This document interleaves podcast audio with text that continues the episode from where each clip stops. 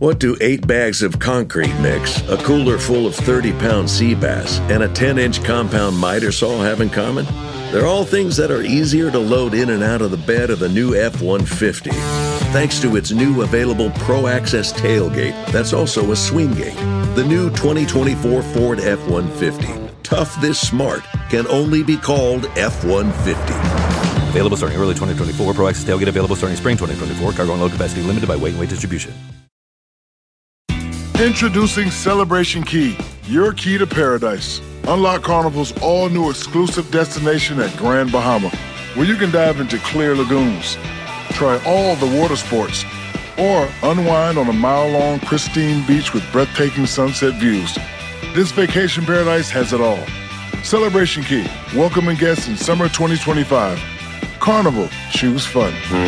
Copyright 2024 Carnival Corporation. All rights reserved. Ships registry the Bahamas and Panama. Joaquín Cosío. Nos conocimos en otro lado que ya te olvidó. ¿Dónde? En Bogotá. Ahí le dejamos. Ese es otro ¡Ay, programa. ya me acordé! Que sí iba a venir nomás porque sí. Claro, no, Tú eres muchas mi gracias. amiga, mi amigazo. ¡Claro, ya me acordé! Mi vida va a cambiar.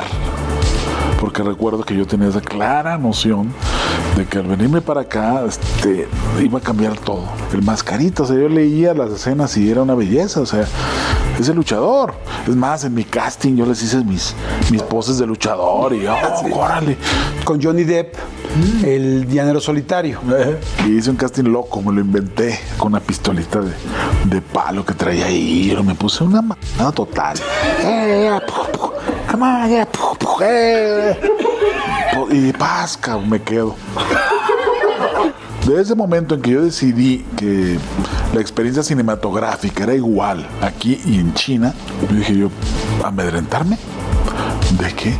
¿Se te ha acercado la gente del crimen organizado? La, frase más escalofriante que me han dicho, ¿eh? Nosotros somos los de a de veras. Pero cuando paso a recibir mi diploma, lo que sea, mientras todos los niños pasaban y les aplaudía, y la familia yo paso, y no me aplaude nadie. Porque no estaban. Porque no había nadie, ¿no?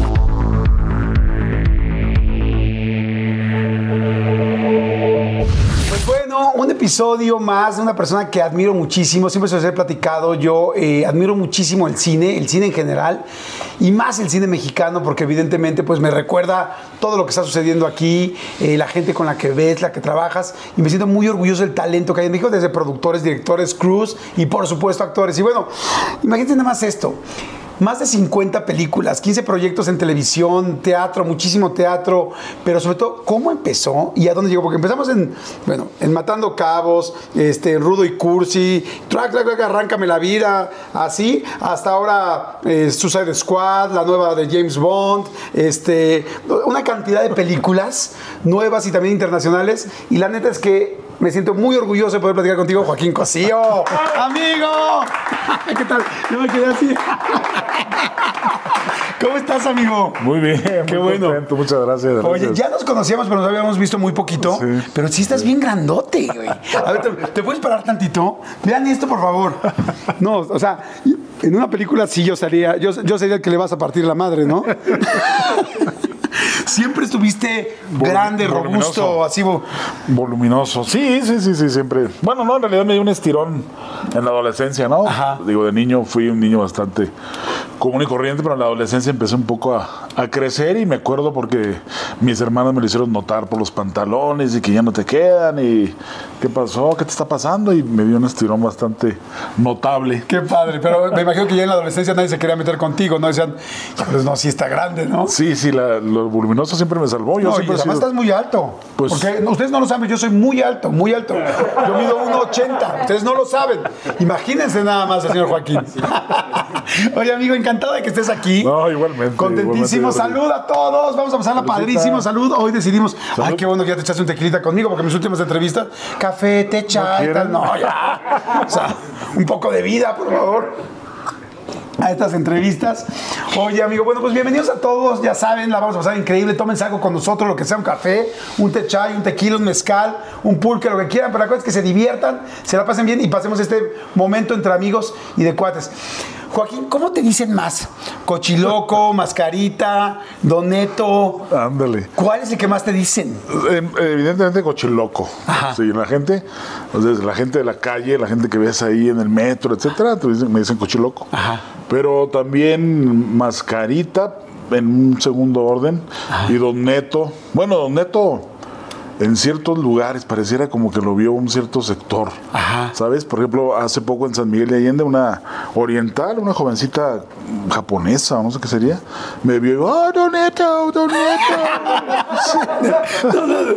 y, y era, dice que lo se, veía, se estaba viendo por allá o la había visto, no sé en dónde. Ajá. Pero el personaje más común, el que, por el que la gente me identifica más, es el cochiloco. El cochiloco. El cochi- Y vas así, ¡el cochiloco!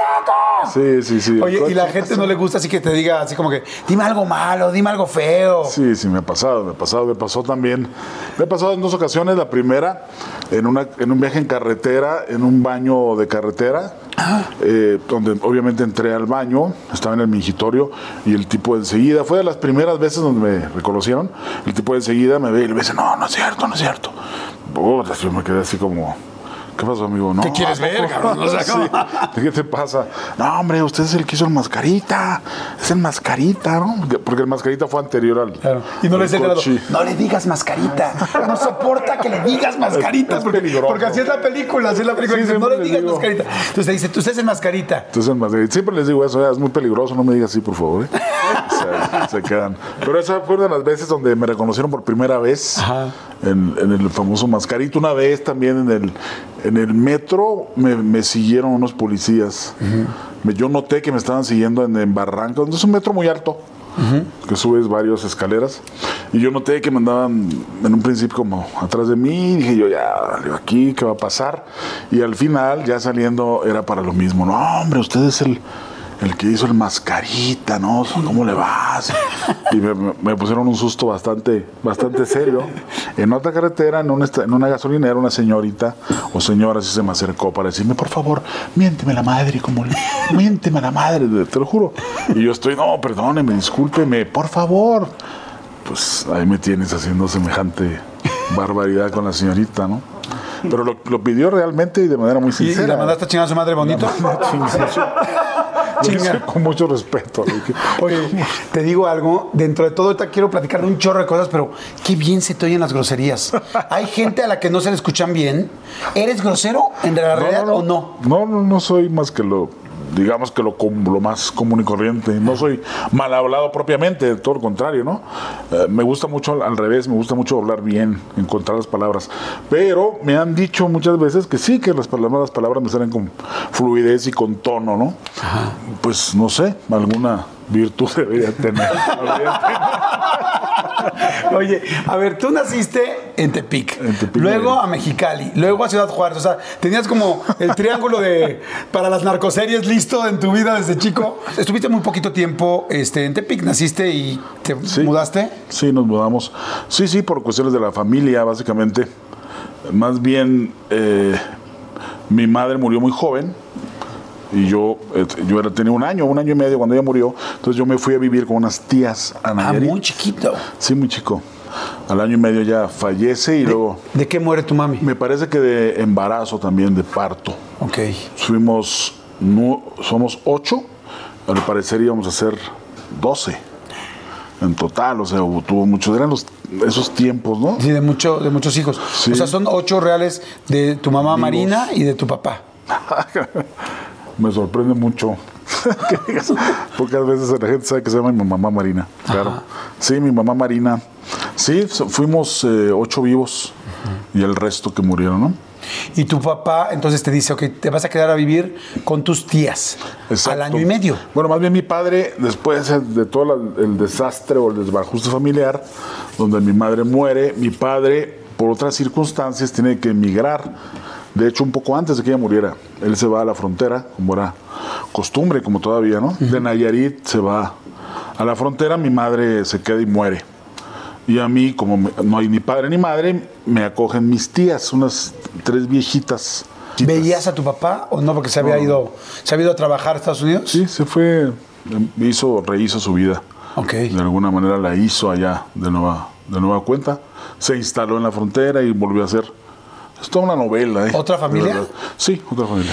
Pero a ver, entonces, y entonces tú te quedas con siete herm- hermanos. Ajá. ¿Esos dónde, dónde se quedaron? Ellos se quedan en Mexicali, empieza ahí la migración rara, y yo me quedo en Nayarit con las señoras. Tú eras el más chiquito. Por ser el más chico, exactamente. Ajá, Por ser el más chico me quedo con ellos. ¿Y los veías a tus hermanos o no? No, no, no, no, no. Yo los dejé de ver.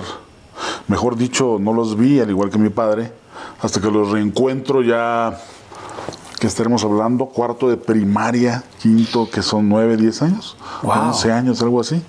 Los reencuentro, me llevan mis tías a Mexicali y de pronto veo a unos jóvenes, unos niños en una casa, este, todos despeinados así, muy, en una casa grandota, pero de piso de tierra y son mis hermanos. Entonces yo decía, ah, caray. Entonces mira, salúdalos y ya, pues voy y los saludo y eh, ahora son mis hermanos ya, desde luego. Pero en ese momento es inolvidable cuando ves a alguien, Sí, por primera vez dices, Por tiene primera mi sangre, vez, la sangre de, de mi mamá, de mi papá. sí, y que inmediatamente ellos eh, cre- se crearon de otra manera. Yo crecí con tías, dormía plácidamente, había tres mujeres que me atendían, me daban de comer, me cuidaban. Ellos crecen de otra manera, sin padre ni madre, en unas circunstancias un poco más adversas. Y el reencuentro, pues es- ellos se crían de una manera un poco más brava que yo. Yo soy todavía un jovencito muy cuidado. Y el reencuentro, pues siempre es un poco brusco. Claro, son dos, dos mundos distintos, mundos distintos. pero la misma sangre. Across America, BP supports more than 275,000 jobs to keep energy flowing. Jobs like updating turbines at one of our Indiana wind farms and producing more oil and gas with fewer operational emissions in the Gulf of Mexico. It's and, not or. See what doing both means for energy nationwide at bp.com slash investing in America. What makes a carnival cruise fun? That's up to you. Maybe it's a ride on boat, a roller coaster at sea, or a deep tissue massage at the spa. Creole inspired cuisine at Emerald's Bistro to laid back bites at Guy's Burger Joint. Excursions that take you from jungle adventures to beach stays at Mahogany Bay and sunsets from the top deck. Long story short, no one does fun like Carnival. Carnival, choose fun. Ships Registry, Bahamas, Panama. Sí, claro, y eso es lo que ayuda a que muy rápidamente nos volvamos a... Ok. Oye, a ver, cuando tú estás con tus tías, ¿no? Y con tu, y con tu abuela, este, te decían, tienes unos hermanos, no, tu papá no va a regresar. ¿Qué, ¿No preguntabas nada? No, no. Es una infancia también muy curiosa porque eh, crezco con ellas en una casa donde aparte no salía, no, ellos me cuidaban mucho y no salía, no tenía contacto con el mundo exterior, ahí en Tepic. A, a pesar de que es un, todavía lo es, un- una ciudad de provincia típica, gente muy noble o sin el ritmo ni la intensidad de otras ciudades más violentas, más agresivas. Y yo crecí en silencio y en un, pad- en un jardincito con ellas. Eh, mis amigos me los administraban mucho, de pronto había un amigo que me iba a visitar. Entonces fue una infancia rara, curiosa, y donde yo me dedicaba bastante tiempo a la evocación, literalmente. Eso yo me la pasaba en, un jardín, en el jardincito interior, viendo literalmente las nubes y viendo cómo se formaban nubes y los dibujos de las nubes. Fueron momentos raros, curiosos, ¿no?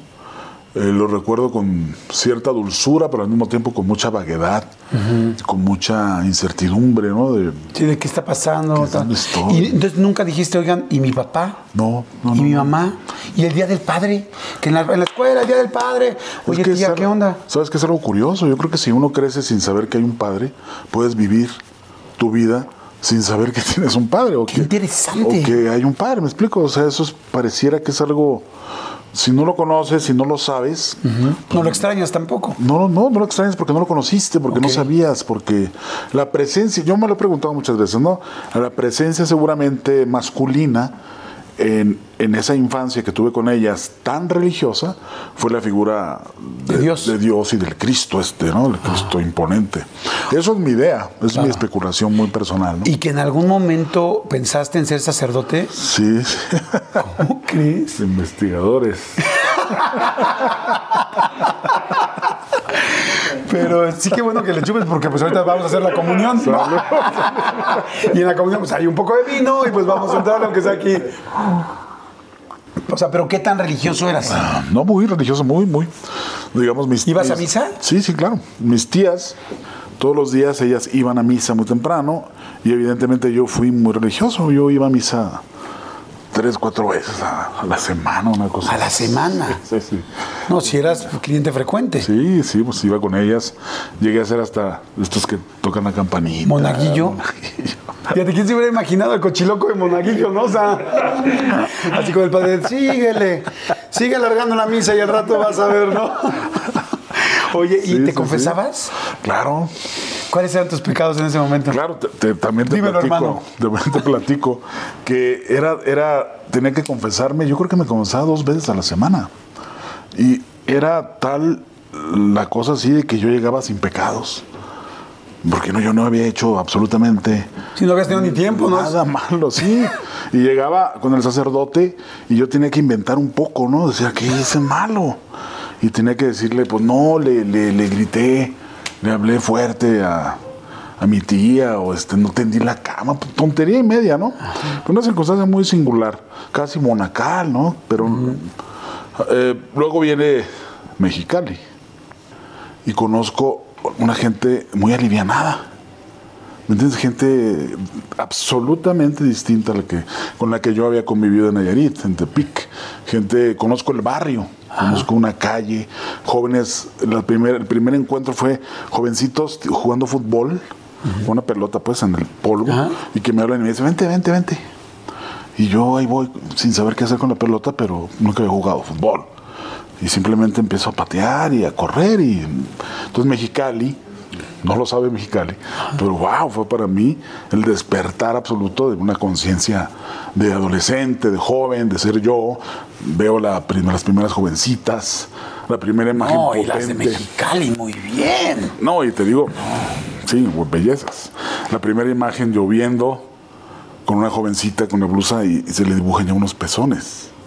O sea, im- imborrable de mi cabeza. No, bueno, sí me lo estoy imaginando yo. Ajá, claro. Y tú Es- entraste en la adolescencia. Claro. Y con todo ese antecedente una, de una infancia encerrado, sin contacto. Entonces, ah, fue así de decir, ¿qué es, ¿qué es esto? Y dices no? 14, 15 años, está uno en completamente la adolescencia, todo el cuerpo está cambiando, las hormonas se, se te salen por las orejas. Entonces, Mexicali es el gran encuentro conmigo mismo, con mi propia carnalidad, ¿Tuviste novia en Mexicali? No, no que pasara ya algo más, pero No, eh, una de mis primas era siempre una atracción muy fuerte por su. Ahí estoy igual que tú. Ahí estoy igual que tú. primas. Es que las primas, es que están muy cerca, Uno les ¿no? debe tanto a ellas, Sí, sí, sí, también mi primer beso fue con una prima. En un, en un closet, en un closet. Y, y te hacía conflicto con la religión. De repente decías como, ah, caray, estoy sintiendo demasiado. ¿no? No, no, eh, por alguna circunstancia, ¿no? La religión, si bien seguramente me dejó eh, estigmas o prejuicios o cosas, ¿no? Este, por otro lado, no me dañó a ese, la- a ese grado de, de prohibirme Sí, mismo, ni nada. sí, de, de prohibirme a la mujer o de prohibirme los placeres inmediatos, por fortuna, ¿no? Entonces, no, no, la imagen, la presencia de, de esa prima, más bien fue el descubrimiento de las mujeres. ¿sí? Entonces ahí fue donde viste a tus hermanos. Te llevan- ¿Y por qué deciden ya unirte con tus hermanos a esa edad? Esa es la, la interrogante. ¿no? Mis tías de pronto, yo creo que en un acto ahí de mucha consideración, de, refle- de reflexionar sobre cómo iba a crecer yo solamente con ellas, deciden llevarme, que también fue una cosa bárbara, ¿no? Porque yo te, te digo, venía de ese cuidado espléndido. repente fue de pronto es, Del castillo a la selva. Claro, otro momento imborrable es cuando me dejan y me dicen, aquí te vas a quedar. Y yo así diciendo, ah, caray, ¿cómo? Sí, sí, ellos son tus hermanos y aquí te vas a quedar. Y yo recuerdo cuando por una ventana viendo cómo ellas ya van con las maletas yéndose y me dejan con ellos, ¿no? Ese momento sí fue así de, ay, joder, qué, qué duro, ¿no? Te dio mucho miedo. Sí, miedo, eh, sí, mucha inseguridad, mucha tristeza. Y tuve que voltear a ver a mis hermanos y decir, bueno, ellos son mis hermanos, son mi nueva familia, ¿no?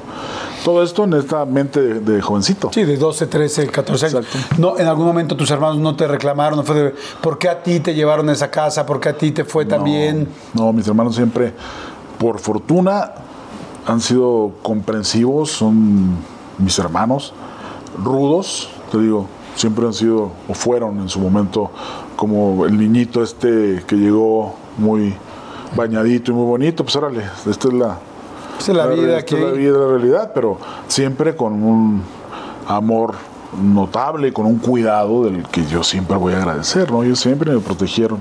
Deben estar muy orgullosos de ver lo que haces, ¿no? La verdad, sí, están. Pero te digo, son así, son como los hermanos, ¿no? Ay, ay, el mascarita, ¿no?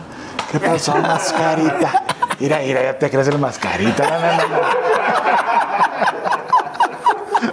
Sí, te dicen así. Sí, cuando pasó la, pri- la- la primera película que volví con ellos, así, sí, todos, no, no, no, aquí no, olvídate el mascarita, cabrón, aquí. Aquí todos.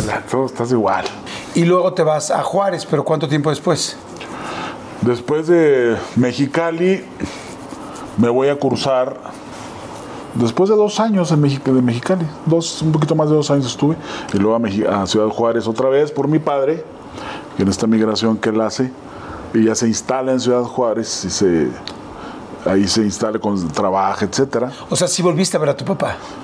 Sí, le- tengo un recuerdo vaguísimo, justo cuando hay una especie de fiesta para recibirlo y de ahí nos dicen nos vamos a ir todos a Ciudad Juárez. Ya en Ciudad Juárez lo reencuentro y yo ya lo veo diciendo, ah, este es mi papá.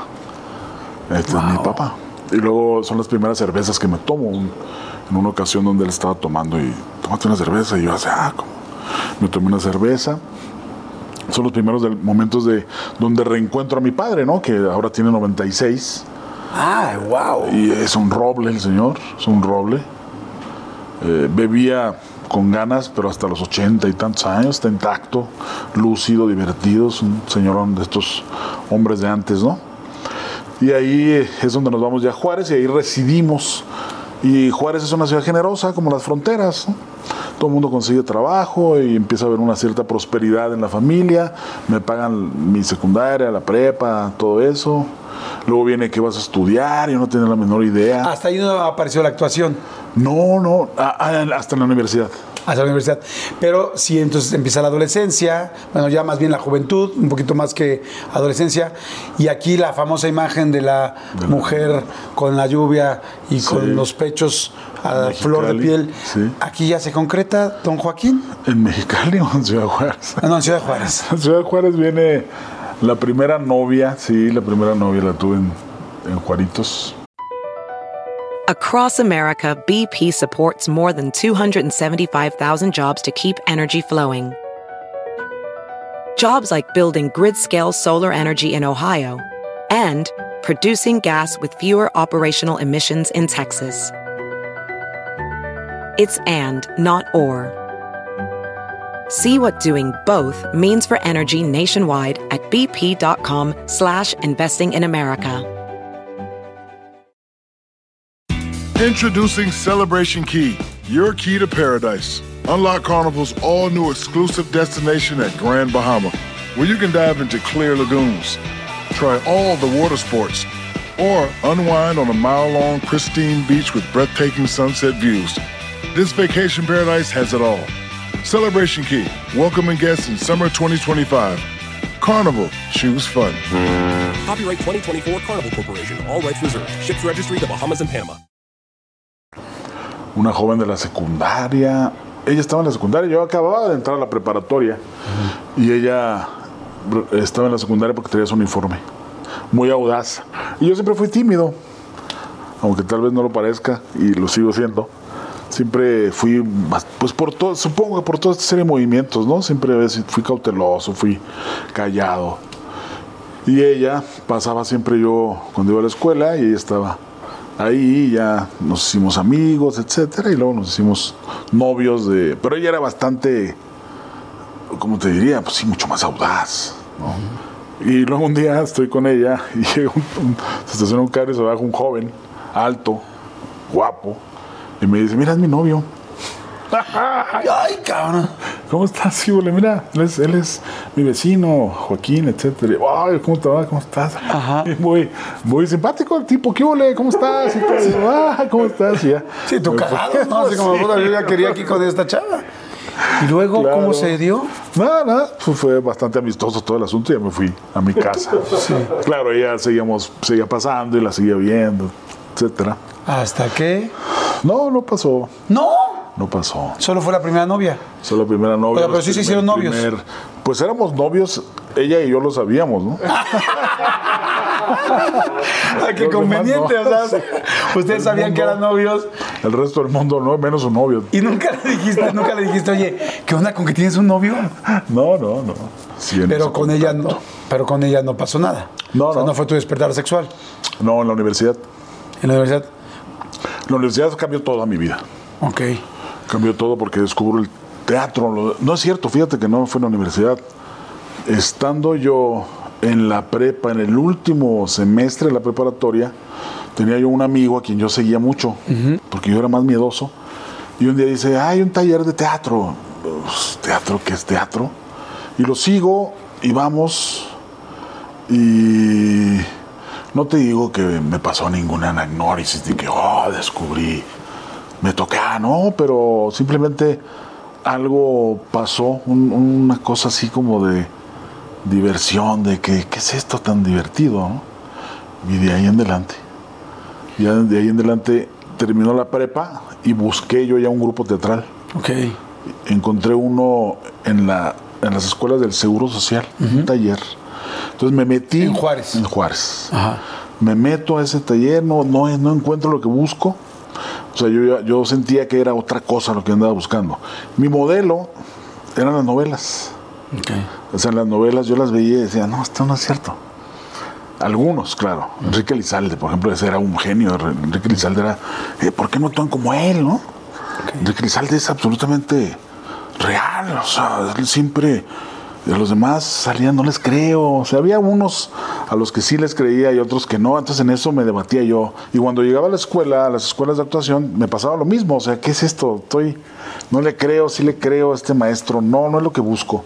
En la universidad, eh, llega de pronto al salón un joven al de pelo alborotado y dice, eh, estoy invitando a los jovencitos jóvenes a un taller de teatro, los que quieran pasar. Y, y como que digo, ah, que este tipo sí se ve interesante. Y voy a ese taller y ese maestro se convierte en mi maestro teatral, se, se llamaba Octavio Trías, también murió. Octavio Trías, y él descubre, o coincido con él en este teatro mucho más vivo, real, violento. Empezamos a hacer obras de teatro y descubro otra manera de, de interpretar que es la que yo quiero. Y por ahí convierto el teatro en mi segunda necesidad.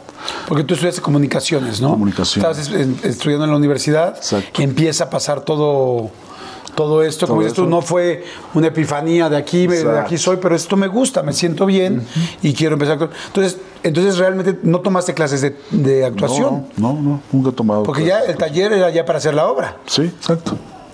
Sí, sí, eh, entré con él y empezamos a hacer teatro, hacerlo así, de manera... Sí, lo ibas, lo ibas sacando, haciendo y sintiéndolo. Sí. Oye, que llegaste a ser director de la carrera de diseño gráfico. O sea, director de la carrera. Salud Salud. por todas las generaciones que se formaron bajo, bajo mi dirección. Imagínate por favor a la gente que de repente dice, no, sí, oye, el cochero, no, no, no, Joaquín Cosío fue mi director de carrera. Sí, yo en ese tiempo era licenciado, Ok. era licenciado Cosío. ¿no? Licenciado Cosío, podremos hacer esto. Y no te imagino encabronado. ¡No! Ay, cabrón, no. Sí, Te fue- saliste de la rayita. Era, era, no, era, era, tenía la idea de ser un maestro, este, buen maestro, ¿no? Porque fuiste director de la carrera, pero también fuiste maestro. Sí, primero ¿Cómo eras como maestro? Empecé como catedrático, digamos. Entrabas así es. Mi nombre, No, sí, Joaquín Cosío. Fui, tenía yo mucho entusiasmo por hacer cosas, este, bien hechas, ¿no? Entonces me bus- buscaba yo dar una cátedra interesante. Y tuve éxito como, como maestro, ¿no? Tuve éxito. Pero entonces, ¿y el teatro en medio al mismo tiempo de las clases? Sí, sí, sí. Y hay otra cosa que a lo mejor no sabes, la poesía. O sea, yo escribí poesía, pero todavía como alumno, porque yo fui maestro de la misma carrera de comunicación, de la misma universidad donde estudié, Ahí cono- hay un joven poeta, que ahora es un poeta conocido, que él me ve y, y pone un periódico mural y dice, pongan aquí sus poemas y yo pongo ahí mis cositas y él me invita a un taller literario. Te hablo de esto porque ese taller es de lo más importante que me ha pasado en mi vida, de lo que, donde da mi vida también otro cambio mental. Y con ellos empiezo a conformar este un pensamiento crítico así sobre que no todo lo que escribes es importante, que me ayuda mucho para mi carrera como actor y para toda mi vida.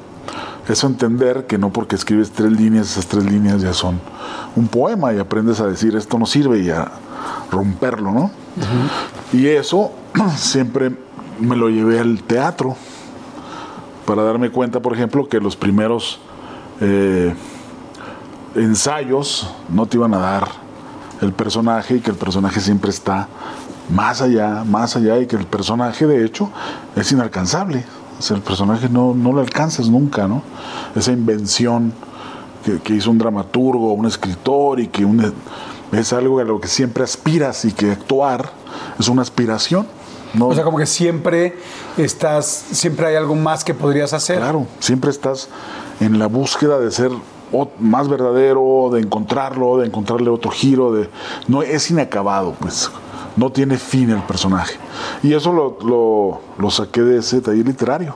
Y la crítica para decir esto que estoy haciendo, por favor, esto no sirve, no seas, no seas payaso, ¿me entiendes? Eso de pararte y de hablar. Por eso de pronto la televisión o las telenovelas no han sido lo que más me ha dejado satisfecho, porque ahí es un poco sencillo, ¿no? Entre comillas. es, es como el, el personaje sencillo, es bidimensional, muy sencillito, no tiene demasiado conflicto, habla y dice la verdad generalmente, en fin, todo un asunto muy, muy divertido que yo aprendí en ese taller. O sea, tú cuando estás haciendo un personaje, el que sea, estás diciéndole, vamos a matar a tu hijo, por decir algo, ¿tú realmente lo estás pensando? Sí, claro. Esa es la, esa es la pretensión. O sea, tú lo estás pensando, estás viendo a la persona, estás imaginando a su hijo y dices, te voy a lo voy a matar. Sí. No estás repitiendo un texto, Sí, no. estás en él. Estás diciendo la verdad, es decir, es la aspiración. Es la aspiración de decir la verdad. Por eso también actuar de pronto es un conflicto casi moral. Cuando digo la verdad? ¿O ¿Cuándo estoy diciendo la verdad? y cuándo Claro, estoy sí, porque normalmente estoy diciendo cosas que no son la realidad, que están en un texto, pero yo lo estoy sintiendo real. Entonces entra un gran conflicto ahí. ¡Salud, amigo! ¡Qué rico! Muchas gracias, Jordi. Oye, ahorita me estabas platicando en el, en el refil, me estabas platicando cuando fuiste a grabar este Suicide Squad, ¿no? El Escuadrón Suicida. Oye, ¿sí está guapérrima Margot Robbie? Indudablemente, no sé si, no sé si alguien lo duda. Sí, claro. Es un bombón, belleza, ¿no? Es un bombón, pero ¿Y es linda? Encantadora. No me digas. Encantadora, amable, súper. Sí, es excepcional, realmente. Por eso son grandes actores. Claro, sí, no, o sea, porque chavas guapas en el mundo, pues debe haber bastante. Bueno, no debe, hay bastantes. Entonces, ¿por qué llega ahí, no? Claro, claro, y es todo el, por fortuna todo ese elenco de puros actores de primer nivel, eh, formidables compañeros, ¿no? Y siendo yo un actor, yo no sé ni cómo llegué, pero evidentemente pues un actor extranjero, etcétera, y todos ¿Quién te cayó muy bien? Dijiste, amables. Qué buen pedo es este güey. Idris Elba. ¿Idris Elba? Idris Elba, sí. ¿Buena onda? Un actor negro en- enorme. Buenísima onda, buenísima onda, sí. Ajá. Estu- estupendo. Todo el elenco, te digo, formidable. Idris Elba, extraordinario. Bueno, te he de contar que me toca torturar, ni más ni menos que a, a Margot en la película. Amigo, eso me quisiera. ¡Invítame esas! la, la, la- la tengo que torturar y para que veas la, la calidad de actriz. Entonces la, tenía que la cuelgan, ¿no? Y tenían a su Stone, que por cierto eran dos Stones, Su doble. Ajá. sus dobles, que eran igualitas que ella, y ella prefiere hacer su escena. Entonces Ella dijo, "Yo la hago". Sí, yo la hago, ¿no? Y significó amarrarla de aquí y tenerla colgada un rato y luego yo estoy, yo estarla hostigando y violentándola y la chava se aventó sus escenas. Se lastimaba un poco, o sea, Sí, se lastimaba, sí, sí, claro. Se le notaban lo, lo- los, lo rojo de los aros que tenía ahí. O sea, sí, no, no fue una escena sencillita.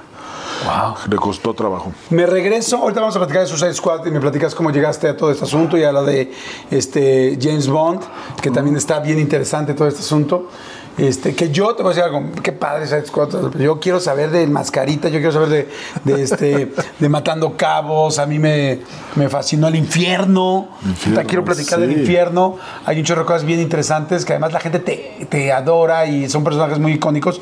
Pero bueno, me regreso rápido, ¿no? Entonces tú entras al taller, estás en el taller de actuación, ya estabas siendo maestro, ya habías estudiado comunicaciones, ya eras director de diseño gráfico en la universidad. Finalmente va un director, un, buen, un gran director de México, que es Luis de Tavira, un director muy prestigiado, y va a montar una obra sobre un personaje de la revolución que se llamó Felipe Ángeles, y para esto eh, necesita, todo ocurre, el juicio de Felipe Ángeles ocurre en Chihuahua, y el señor director dice, bueno, yo necesito actores chihuahuenses porque el tono, etcétera, necesito actores de Chihuahua.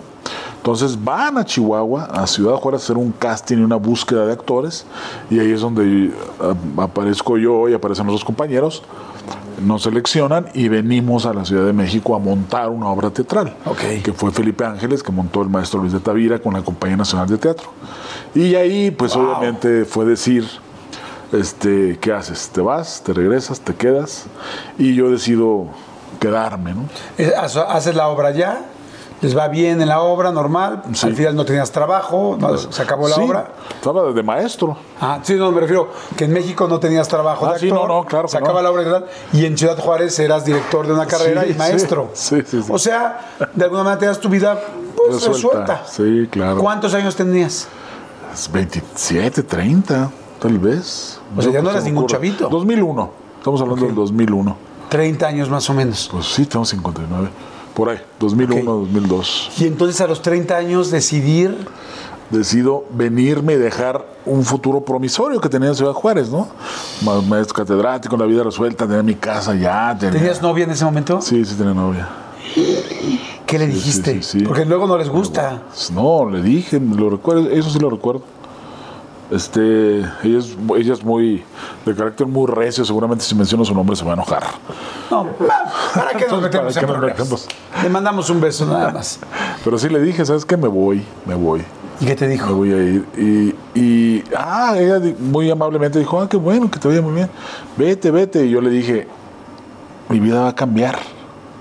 Porque recuerdo que yo tenía esa clara noción de que al venirme para acá, este, iba a cambiar todo. y se lo digo, va a cambiar todo y seguramente ya no voy a regresar. Y ella como muy tranquila, ¿no? Bueno, está bien, vete, que te vaya muy bien y ya. Simplemente nos dijimos adiós. Adiós. Pero sí era una novia que sí, sí estaba yo bastante Si estás muy enamorado. de ella. O sea, si te dolió. Sí, sí, me dolió dejar Juárez, sí. Por supuesto que me dolió por todo. Por la novia, por mi trabajo, porque tenía toda la vida ya, porque tenía, en ese momento sí era como para decir, ahora sí sigue, disfrutar un poco de todo lo que has hecho. ¿Terminaron? O sea, dijeron, terminamos hoy porque ya me voy. No, o, no, o no. quedaron en todavía nos vemos. Sí. Seguimos siendo novios a larga distancia. Sí, ella fue de hecho todavía a México en algún momento y ya en México fue donde ya dijimos, sabes que esto no va, No va a funcionar. no va a funcionar, no va a servir nada. Ok. Llegas a México, haces la obra este, Felipe Ángeles. Ángeles. Se acaba la obra, no tienes trabajo. Andén, And tenías then- dinero para vivir en un lugar donde vivías. Yo había, había ahorrado de mi trabajo de catedrático de la universidad y tenía yo un, digamos, una manera de vivir unos meses. Pero aparte, eh, unos amigos que no eran, en ese momento mis amigos, eran conocidos de amigos míos de Chihuahua, son los que me hospedan y me ofrecen eh, eh, un cuarto eh, en su casa, eh, acá por el Mixcoac, por esa zona. Ajá. Y de repente llega un momento donde te ofrecen para película, pero creo que haces varios castings simultáneos, ¿no? Ajá, sí, sí, sí. ¿Qué pasó? Eh, me hablan para hacer un casting para Mascarita, Para Matando Cabos. para Matando Cabos, para eh, eh, Zapata. Zapata, sabes mejor que yo, y la tercera, una película de cortometrajes, no recuerdo ahorita el director, que se llamó Barbacoa de Chivo. Los tres, los tres me hablan y luego me dicen te quedaste. Así te quedaste. ¿Pero en cuál te quedaste? Los tres. ¿El mismo día? Sí, sí, fue una cuestión de horas tal vez. Una fue en la noche y este Zapata con Fernández Sí, con este Alejandro Fernández. y Lucerito. Ajá. Sí, esa me hablan y que me dicen que me quedé, era un general. Me hablan para Matando Cabos y la tercera para estos cortometrajes. ¿Cómo decides cuál? En el, la angustia, en la absoluta angustia, hablo a mis amigos, Alejandro Calva, a Ay, varios Calva amigos. lo adoro. Ah, belleza. Y le hablo y digo, ¿qué hago, cabrón? ¿Qué hago? No, no, no, pues, este, Arau. Zapata. Arau, Zapata. O sea, ¿cómo estás proyectazo. pensando? Claro. No, pues, puta madre, estoy hablándole a todos. Zapata, Zapata, Zapata.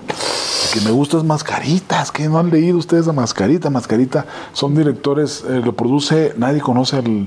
No, no, no. Entonces, es su primera. Eh, Era la primera película, la ópera prima de Tony Dalton Ajá. y de este Christoph. Christoph. Sí. Y nunca en la vida, y los dos eran chavos de televisión, y nunca en la vida habían hecho una película. Exactamente. O sea que estaba perro el volado. Sí, el- y el, el- los- la primera producción de Lemon.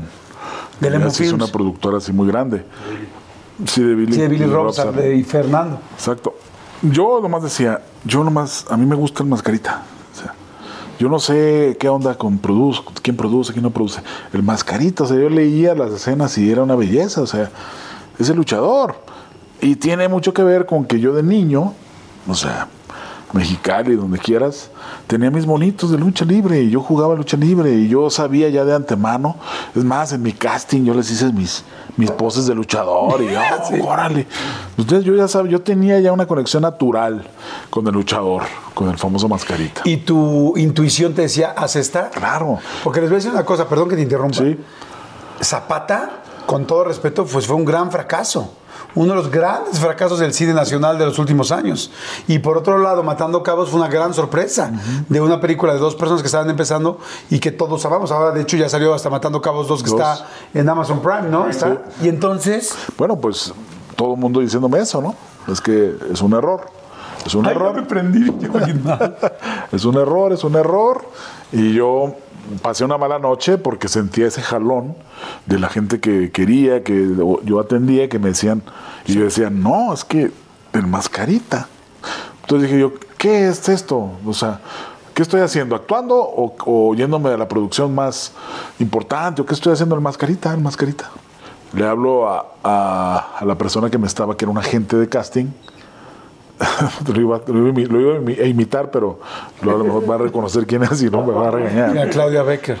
No, no, Era así, como está yo. Este, que dice Joaquín, tu carrera se ha acabado. Tú estás diciendo que no esta película, tu carrera se acabó. ¿Me estás oyendo? Se acabó. Me dices que no y se acabó. Pues, dije, pues, ¿qué? Pero sí da miedo, ¿no? Porque si este cuate era el del casting de una película tan importante como Zapata, dices, me va a meter el pie. Sí, bueno, sí, pero en ese sentido, como lo hice siempre, mi apuesta por lo artístico nunca lo he dudado, ¿me entiendes?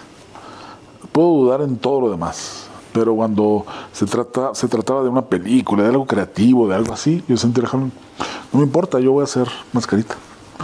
Y así fue, ¿no? Entonces, este, con medio mundo ahí diciéndome que no, y finalmente la hago y me la paso.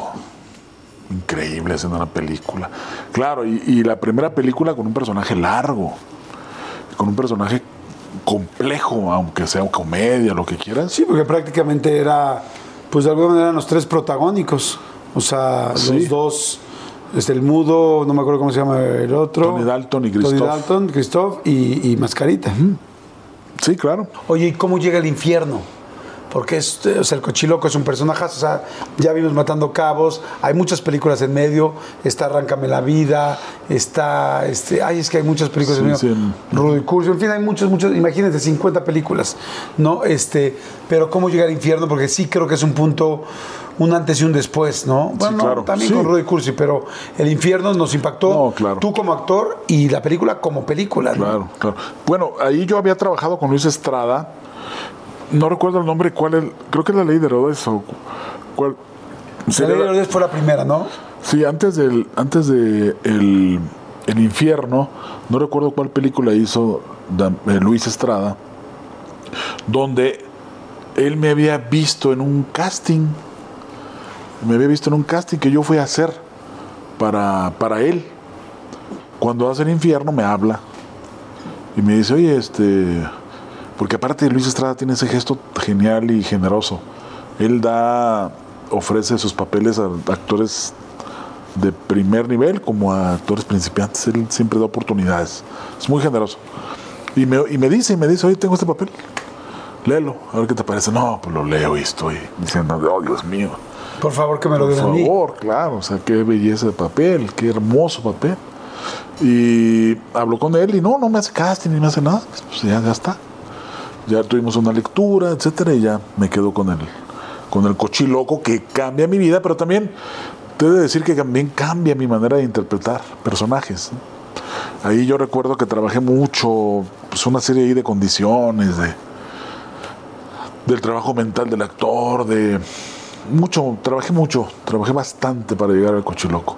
O sea, cuando vemos una escena así muy sencilla, por ejemplo, yo me acuerdo la primera del cochiloco del infierno, que se baja de su camioneta nueva, viene con su sombrero muy bien vestido, todo de negro, con dorado, se acerca y saluda, no, mi Benny, ¿cómo estás, mi Benny? Tal, tal, le hace una broma con la pistola y se ve tan ligerito, tal, tal.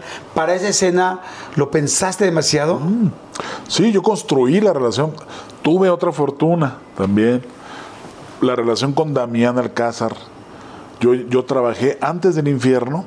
Coincidimos en unas series, una serie en Bogotá, donde él estaba haciendo un papel y yo hice otra cosa y ahí nos hicimos amigos. Yo ya lo conocía, yo ya lo admiraba, etcétera, pero ahí coincidimos bastante y yo todavía profesé más mi admiración hacia él. Entonces regresamos a hacer el infierno y, y, traíamos una relación muy fresca los dos. Y desde luego, pues mi admiración absoluta. Entonces cuando yo bajo, tú construyes el personaje entre los retazos de lo real y lo que te inventas y lo que construyes, ¿no? todas las cosas que te inventas, etcétera. Ahí había mucho de mi admiración real por Damián, otra parte que construyo, etcétera, pero bueno, volvería a hacer esa escena igual. O sea, Damián es un actor de los mejores actores mexicanos. Coincido. Y aparte es un personaje, es un ser humano generosísimo.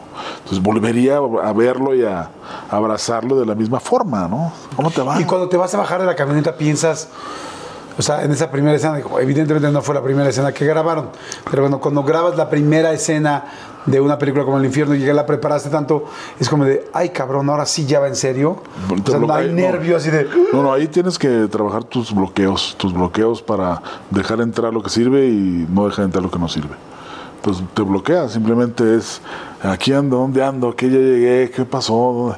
Entonces te genera la ficción, la famosa ficción, y lo demás lo desechas, ¿no? Yo voy a en este instante que estoy haciendo. Vengo en mi trocota y ahí está mi compa, ahí está mi compa. Entonces trabajas y te dejas ir en ese río de, de invención y de fantasía, ¿no?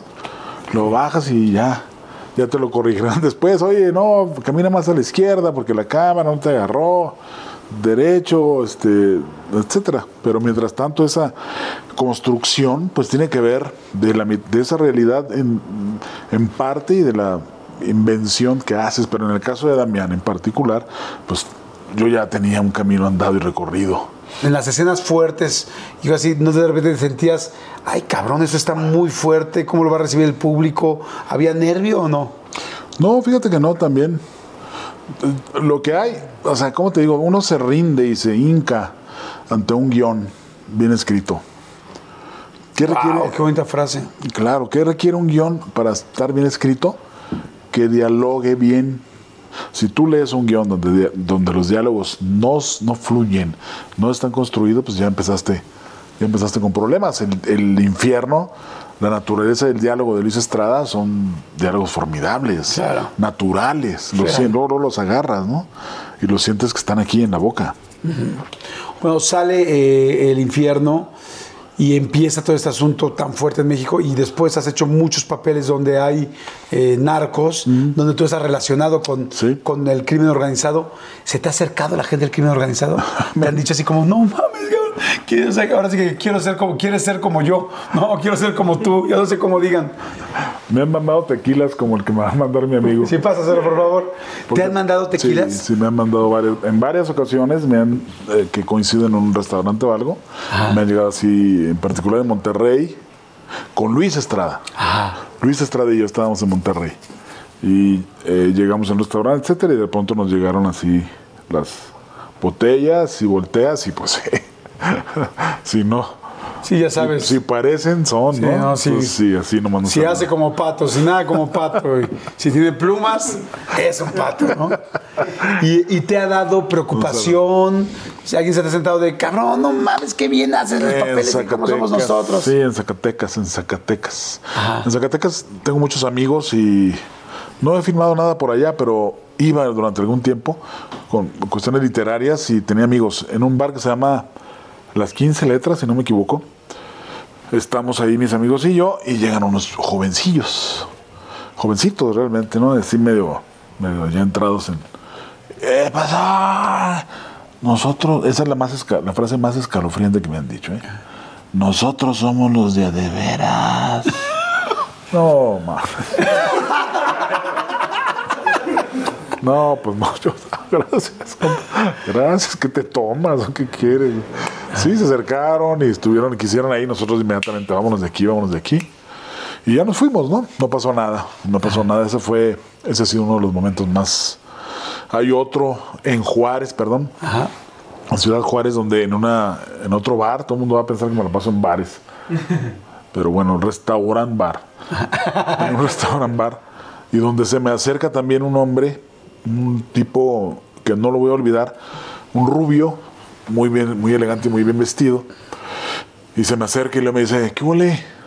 Y yo así, pues, alguna gente me saludaba. En ese tiempo yo no había hecho ni siquiera películas, ¿eh? Eh, Traía yo una barbota, este, negra, ya no blanca, como negra, así profusa. Se me acerca y, ¿qué pasó? ¿Cómo te va? Y me saluda, ¿no? Quita la mano. Y él así, Ay, ¿qué cabrón. pasó? ¿Cómo te va? ¿Qué dices? Y yo digo, ah, ¿No te soltaba? No me soltaba, ¿no? Y así fuerte. Entonces yo, Como yo ahorita.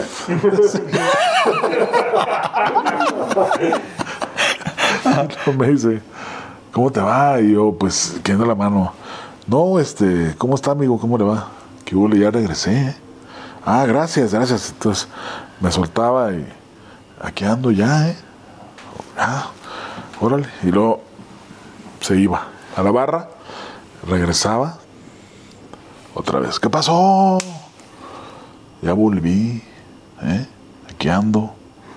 Bueno, pues a la tercera, cuarta vez yo ya estaba que me, que me moría. Iba con mi amigo que venía con su novia y no se daban cuenta. De esas, de esas ocasiones literal que se lee tanto en la literatura, en las películas, donde te sientes solo, que el mundo gira alrededor, que ves que hay una amenaza atroz y que nadie se da cuenta. ¿Entiendes? Yo, yo temblando y luego el tipo voltea de pronto a verme y yo así nomás me hacía eh, mi amigo con su novia flirteando y luego vino otra vez. Y se chinga. ¿Qué pasó? Ya volví, aquí ando, aquí ando. No, pues ya estoy así. Y le dije, ¿sabes qué, güey? Ya vámonos. Bueno, viene otra vez y luego me dice, cuídate cuando cruces la puerta. No. Pues imagínate. Es la única vez también donde comprobé que sí te tiemblan las rodillas. O sea, sí te... Sí, literal como dicen, ¿no? Me levanto, vámonos de aquí. Y así, las rodillas temblando a la puerta y diciendo, Dios mío, ¿qué- ¿qué va a pasar? Abre la puerta, no pasa nada, no te va a acercar y no pasa nada. Pero ese instante pasó esa no vez. pasó. No, eran los tiempos donde Juárez todavía no, no enloquecía, donde no, no había tanto locura, ¿no? Donde todo era demencial. Porque si no, no, seguramente ni salgo. Pero ese momento en particular es de los más terribles. Donde hay ahí. Hay otro donde voy al baño, a un baño, y también entra un chavo al baño, en un bar, en una cantina. Y, Restaurant bar. un restaurante bar. y voy al migitorio y luego llega uno, eh, ¿qué pasó mi jefe? Y ¡zas! me viene un sobrecito como blanco, como el que se le cayó a Besares. Todo esto.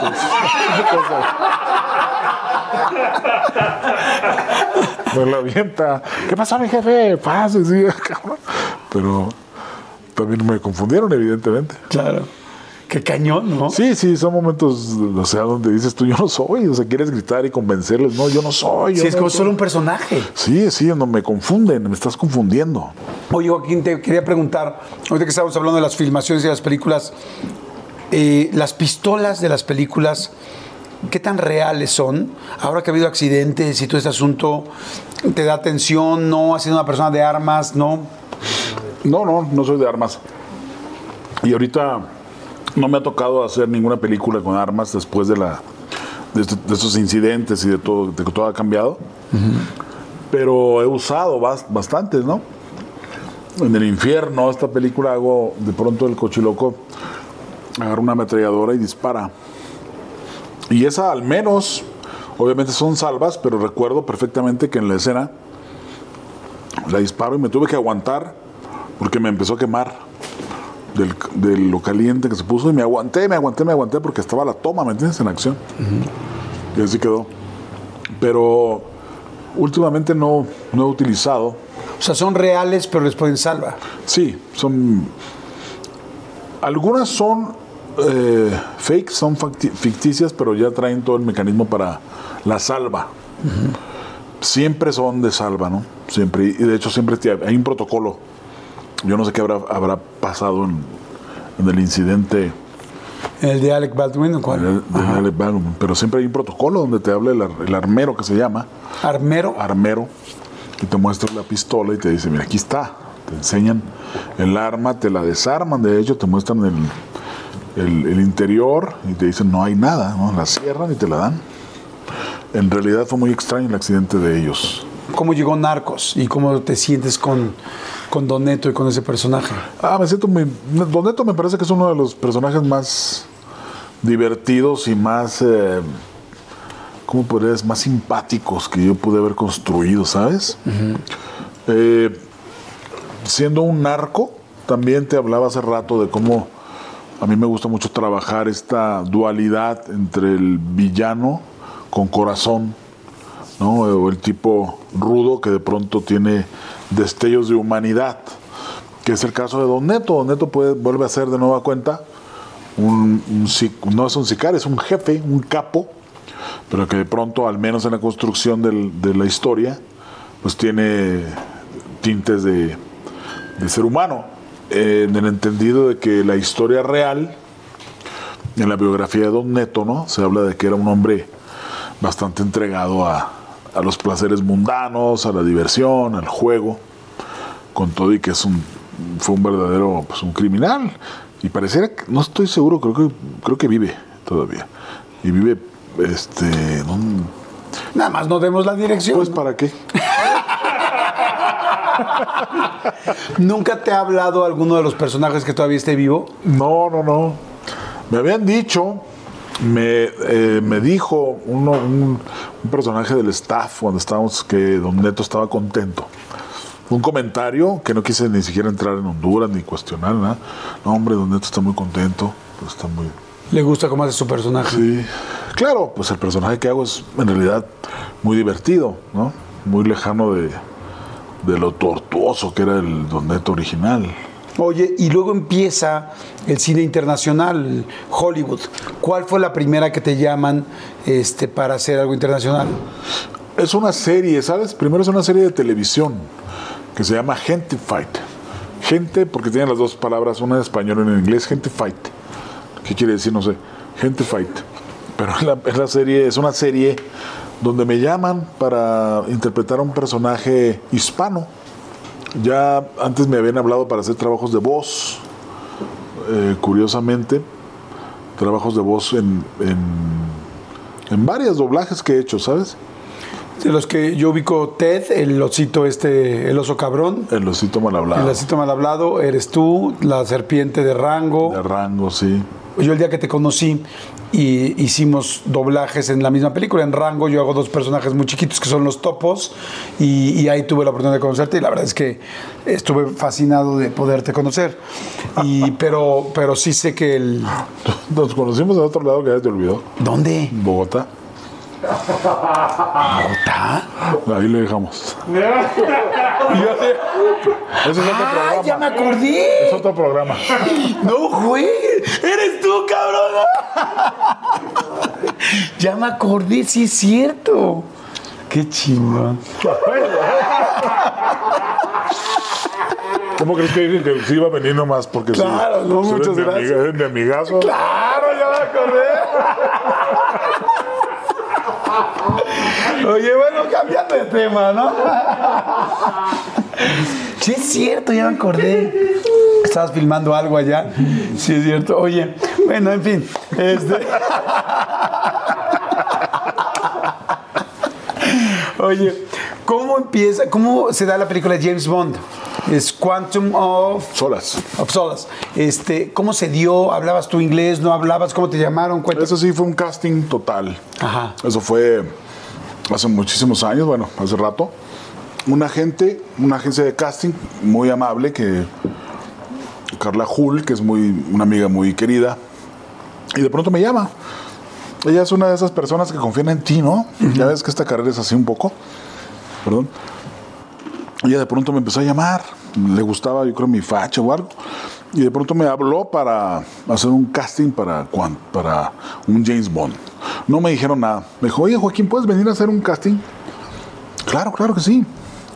Está el día yo tenía unos llamados de Arráncame la vida, el nocturnos. Y yo le dije, oye, tengo un llamado nocturno. Tú ven, nomás es para verte. Le digo, pero voy a ir en, frío, voy a ir en directo del llamado, ¿eh? No voy a dormir. Tú vente, tú vente. Bueno, pues voy. Voy con ella, llego a las 9 de la mañana sin dormir y sin nada. Y luego me dice, léete esto. Y era en inglés. Oh, Carlita. Bueno, ok. Y leo unas cosas y ya. Pero de- como lo dicen ahorita, ¿no? Como lo dijimos. Ya te tocaba, te tocaba. Me quedo. Simplemente a los 10 días me habla ¿Cómo lo hiciste con el inglés en ese momento? Nada más lo repetiste, no, no, hablabas algo de inglés, poco, nada, nada, nada. nada. Ok. O sea, nunca he sido, hasta este momento, soy fatal para el inglés. He hecho cosas en inglés, pero estudio y etcétera. Lo hice así y ya. Simplemente las dos semanas me habla, te quedaste. ¿Con qué cosa? Con el casting del, de James Bond. ¿De qué? ¿De qué es un James Bond? O sea, yo no sabía ni para qué era, ¿no? No, pues te quedaste con él. Pues qué padre. Pues qué bien, ya. Colgamos y yo me quedé pensando, qué loco, o sea, qué raro, qué fue esto. Pasan los días, etcétera, y de pronto llega mi correo un boleto de avión para Londres, para Heathrow, Londres. Y yo, "Ah, ¿Qué es esto? No, pues era eso, ¿no? La aventura iniciaba. Wow. Me quedé con el papel de un, un general que hablaba español, ni siquiera tuve problemas con el, con- con el inglés. Y pues me fui a Londres, me la pasé increíble. ¿Platicas con el director o no? Tengo una plática con el director donde él habla, habla, creo que como 25 minutos, media hora. Yo lo escucho, no yo no sé inglés, no me le digo, oh, oh. Yo nomás veía su cara y de acuerdo a lo que la- como le hacía, yo, yo, yo reaccionaba, ¿no? Y me la pasé así, así fue como la libré. de, oh. ah, yes, yes, yes. Todo lo que sea era yes, yes, yeah. ah, O sea, hablaron 30, 40 minutos. Sí, él habló, él habló. Habló que me dijo, nunca lo voy a saber. Nunca sabré". Ok, ok, ya. Porque finalmente él peleó por mí. Él peleó por mí, se llama Mark Foster, un director muy chido, muy, se portó increíble conmigo. Le gustó el tipo, le gustó lo que sea, y él peleó por mí. Había otros 27 actores del mundo entero. O sea, te hablo de Argentina, de España, de México, de todo el mundo. Y él dijo que yo. Wow. Pues yo simplemente era más- dije, Y no, llegaste y, y a filmar. A filmar, a filmar, claro. ¿Te tocó trabajar con una chica Bond? Por supuesto. Ah. La enseñé a decir, esto es verdad, le enseñé a decir, ok, tú me tienes que decir a mí, papacito, ¿ok? Papacito. yes? Papacito. Entonces siempre que me veía, papacito. Nadie sabía ni qué quería decir. ¿no? Claro, no dejamos de ser mexicanos, ¿no? le grabé un, le grabé un videito donde usted, papacito, oye, ¿te gusta qué? Ese es mi gran, ese es mi gran logro con la chica Bond. Oye, y bueno, me imagino que ir a ver la película James Bond y verte ahí. Wow, debe ser fantástico, ¿no?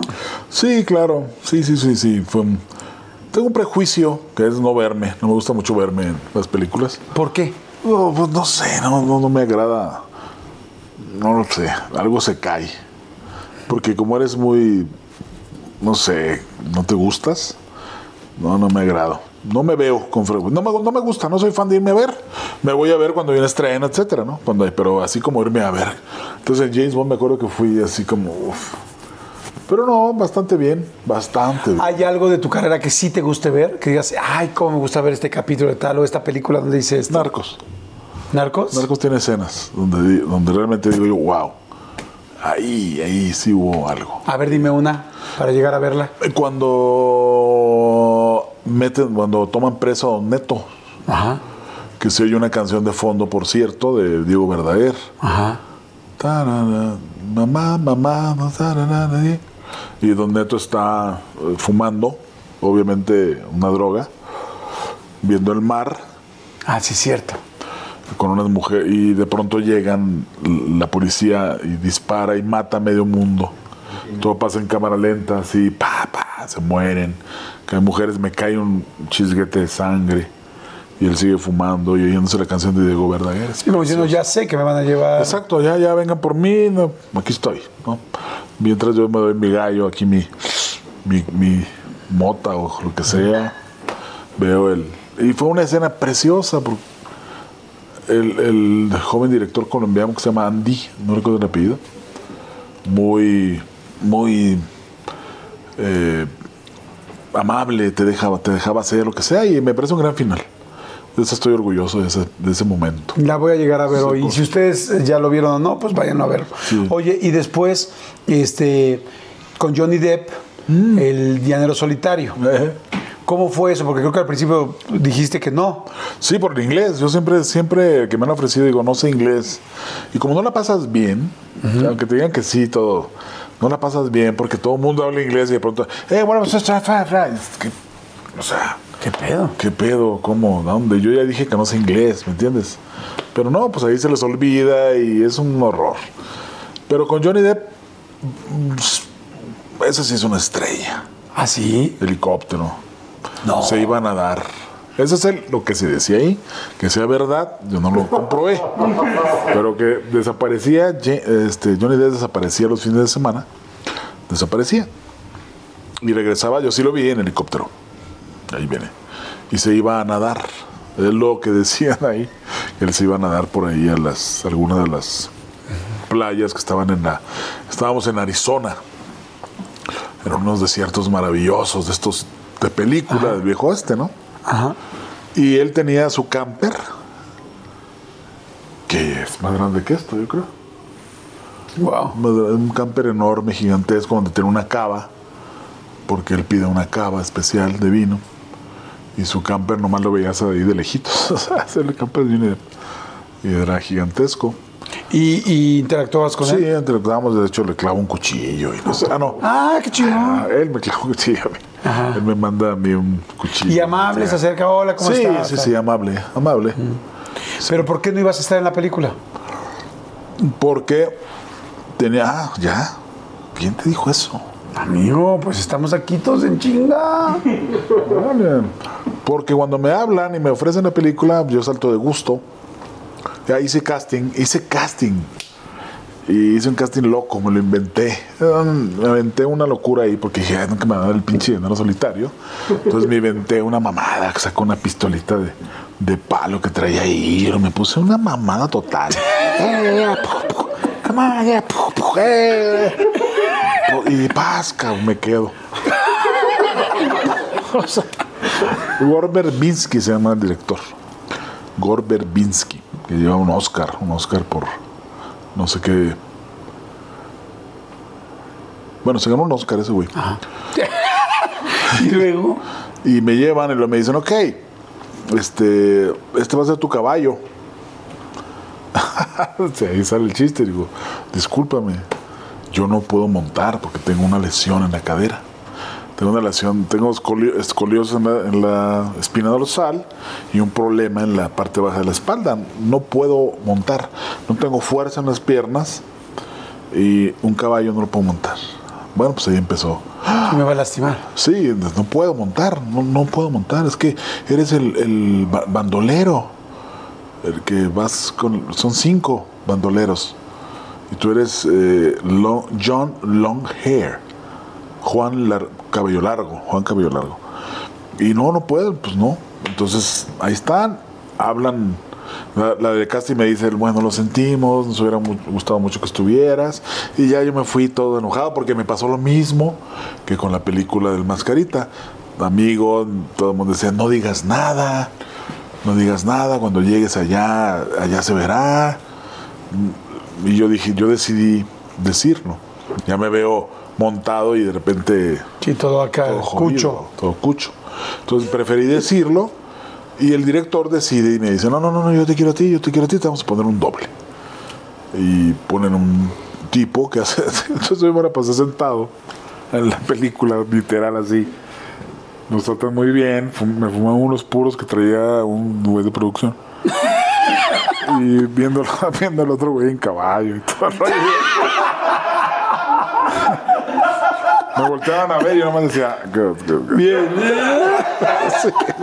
Pues me tocó la suerte, ¿me entiendes? Estuvo chingón la película. Pero lo más chingón, al final le ponen mi carita al, al tipo este. No. Sí, sí. Así en el caballo y sí, todo. Sí, me llevan. Gringos. Me llevan a una cabina ahí en el desierto de Arizona, donde me hacen un escaneo, un escáner así muy cabrón de una cámara. Entonces toda mis- mi cara quedó registrada y es- mi cara aparece en la cara de este güey. Oye, sí pagan muy cabrón los Hollywood. Seguramente sí, pero no, es- no es mi caso. No he sido un buen negociador al respecto, ¿sabes? No, no he sido.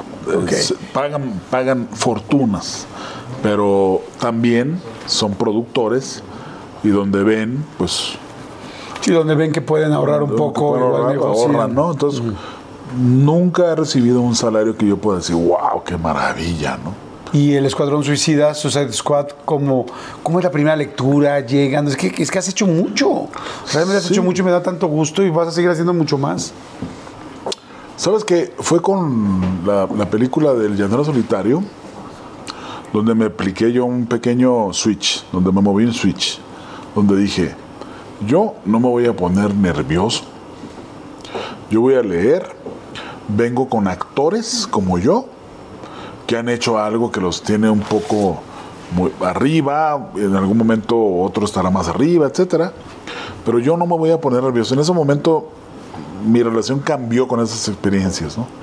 De ponerte así, de decir, está este güey, está, wow, la, la, la Margot Robbie. Margot Robin, ahí está, los productores, ahí están los productores. No, no, no.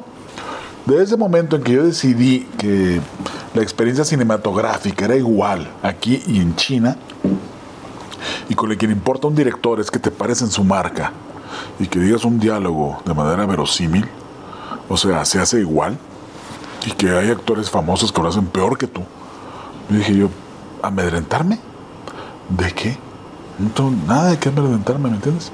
Yo voy a dar lo mío de la manera en como lo hago, voy a hacer lo que puedo, disfrutar lo mejor, etcétera. Entonces con eso estoy libre de, de dolor y de nervio, ¿no? Disfruto, disfruto, disfruto.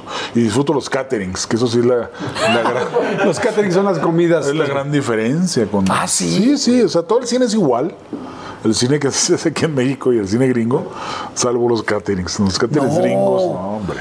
¿Qué te ponen, qué te ponen aquí, por ejemplo, en- No, no, pues tú puedes encontrar ahí, en ese lado está el catering vegetariano, en ese están los pescados, las carnes, el asador, los mariscos, es una cosa, el glotón, saludos del glotón.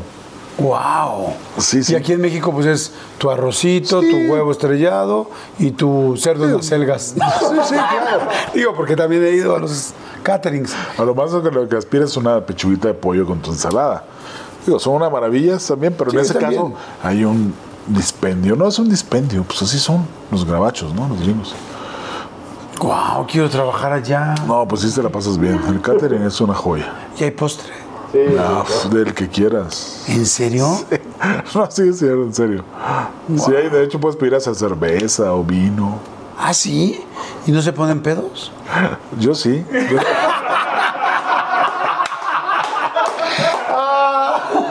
Salud. Salud. Sírvanle, por favor, aquí al compañero que estamos aquí. Vamos a hacer un refil activo. Oye, wow, qué padre, qué padre, qué interesante todo lo que has hecho, todo lo que... Es bien interesante ver todo lo que has trabajado, el talento que tienes, enfrentado a las cosas. Gracias. Ahora me da mucho gusto porque tienes este un hijo, eh, bueno, evidentemente este, a tu esposa, eh, tienes un hijo de 10 años. ¿Cómo te sientes como papá? ¿Cómo te sientes ahora como esposo? ¿Cómo te sientes como el papá de Mateo? La mejor decisión, lo mejor que me puede haber pasado en mi vida es eh, casarme y tener un hijo. Esto tiene que ver también con que nunca pensé en casarme. Nunca pensé en tener un hijo. De hecho, era una idea que yo rechazaba siempre. No, yo no me voy a casar. Porque no pensaba en casarme, porque era una especie de convención ahí que no Social. social y que no tenía sentido. Tener un hijo, ¿para qué? ¿No? Y simplemente, pues, como pasa todo, ¿no? Conozco a Sheila y no me doy cuenta de cómo pasa todo con, de qué manera, de qué forma la felicidad te envuelve y te enseguece también y ya. Me casé y tengo un hijo maravilloso que ahorita tiene 10 años y que es bellísimo, que se llama Mateo y que sin duda lo, lo mejor que puedo haber hecho. O sea, si hubieras sabido antes de qué se trataba casarse, ¿lo hubieras hecho antes? Es probable, es probable. Oye, y Mateo, por ejemplo, pues es un niño muy chiquito todavía, está en la preadolescencia, Sí. este, literal en la inicio de la pubertad. ¿Ve lo que haces o no ve? Sí, sí lo ve. No todo, por ejemplo, Narcos no lo puede ver porque la, por tanta violencia, pero vio, ha visto, hizo, hice la voz de un personaje, Klaus, un doblaje de una película. Ah, de precioso. Sí, El que está en Netflix, ¿no? Bueno, sí, ahora está en sí, Netflix. sí, sí. Hice la voz y esa la... ¿Tú eres el, eh, tú eres Klaus? Soy Klaus, sí, Wow. sí, sí, bellísimo. Sí, Padrísimo. preciosa esa también, véanla, es muy Muy linda. bonita. Bueno, Entonces tu hijo la vio y te decía, ¿eres Bueno, tú? la, la ve ahorita y la ve en verano y la ve en otoño, la ve siempre. Llegan sus, sus amiguitos y les presume que yo soy Klaus. Entonces él disfruta mucho lo que hago, sí. Estuvo eh, hizo una película que se llama La Delgada Línea Amarilla en San Luis Potosí, él fue. Y le gusta ir a ver un poco. No sé hasta ahorita si tenga aspiraciones de algo así, ¿no? Pero por lo pronto es suficiente con saber que le gusta mucho lo que hago. Si le gusta mucho ver.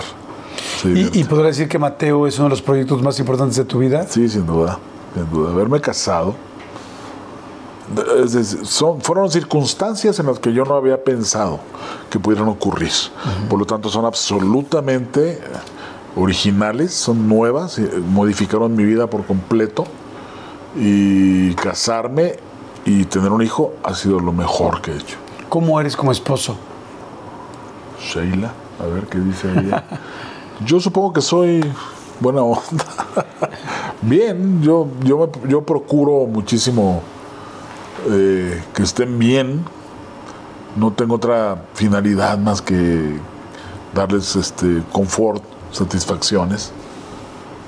No discutimos demasiado, mi mujer y yo. Eh, tenemos diferencias de pronto de tiempo, salgo yo, ella no. De pronto eso puede ayudar a, a las ganas de verla y llevamos una relación estupenda. hasta Qué este bueno, en 10 años, ¿no? Más de 10 años, sí, sí tenemos más de 10 años. Y como papá, ¿cómo eres? Porque eh, por un lado, pues tuviste una ausencia de papá muchos años, casi 13, 14 más años hasta que llegaste a Juárez. Sí. Y este y, y me dices, desde el principio mencionabas mucho, tengo ausencia de esto, no me acuerdo de tal momento. Eso normalmente, pues en nuestras vidas es un cierto bloqueo por un dolor también que tuvimos emocional. Y ahora tú tienes la oportunidad de ser papá de Mateo.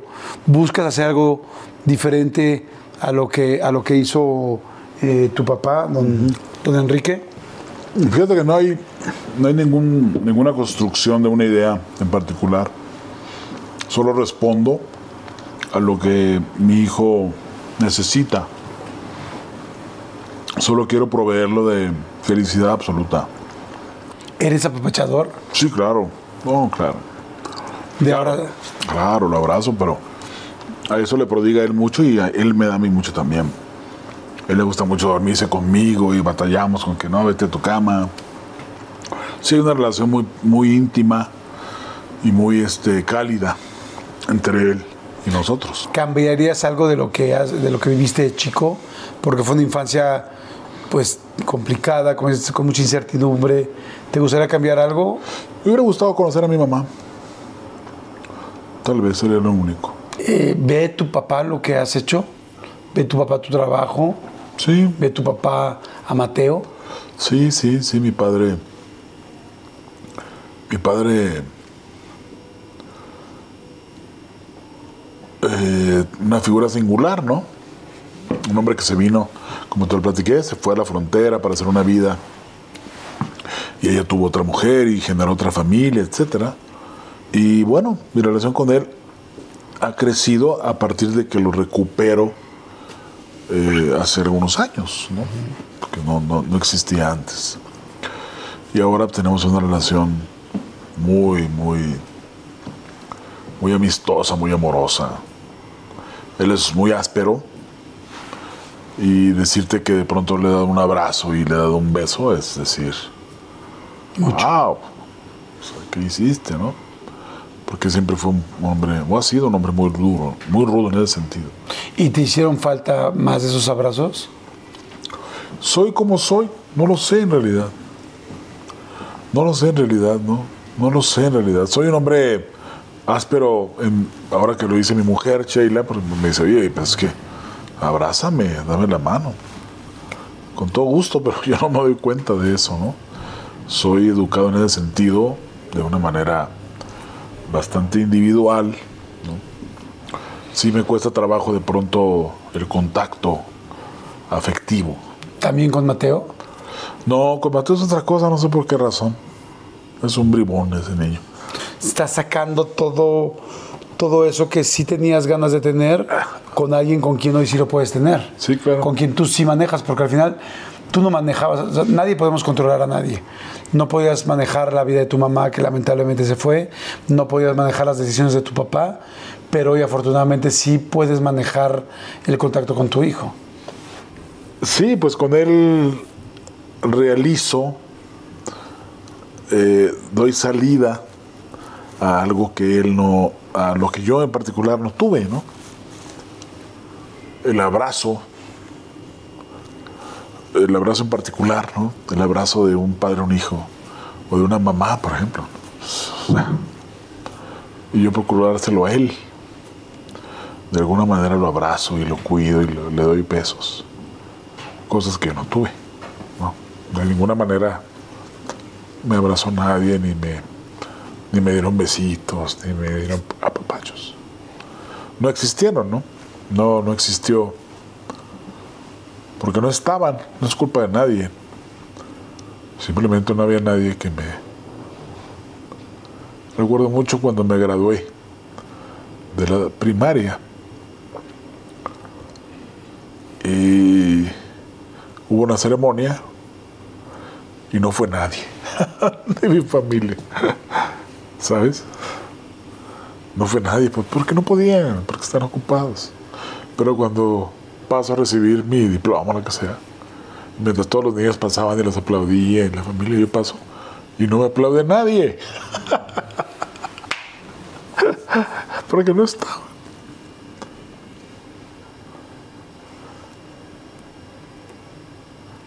Porque no había nadie, ¿no? Estaban trabajando. Estaban trabajando por, para procurarnos la vida. No había tiempo para esa ceremonia. ¿no?